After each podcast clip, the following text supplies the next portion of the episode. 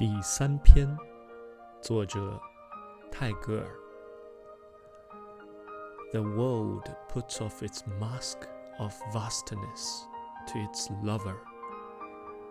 It becomes more as one song, as one kiss of the eternal. 世界对着他的爱人，把他浩瀚的面具揭下了。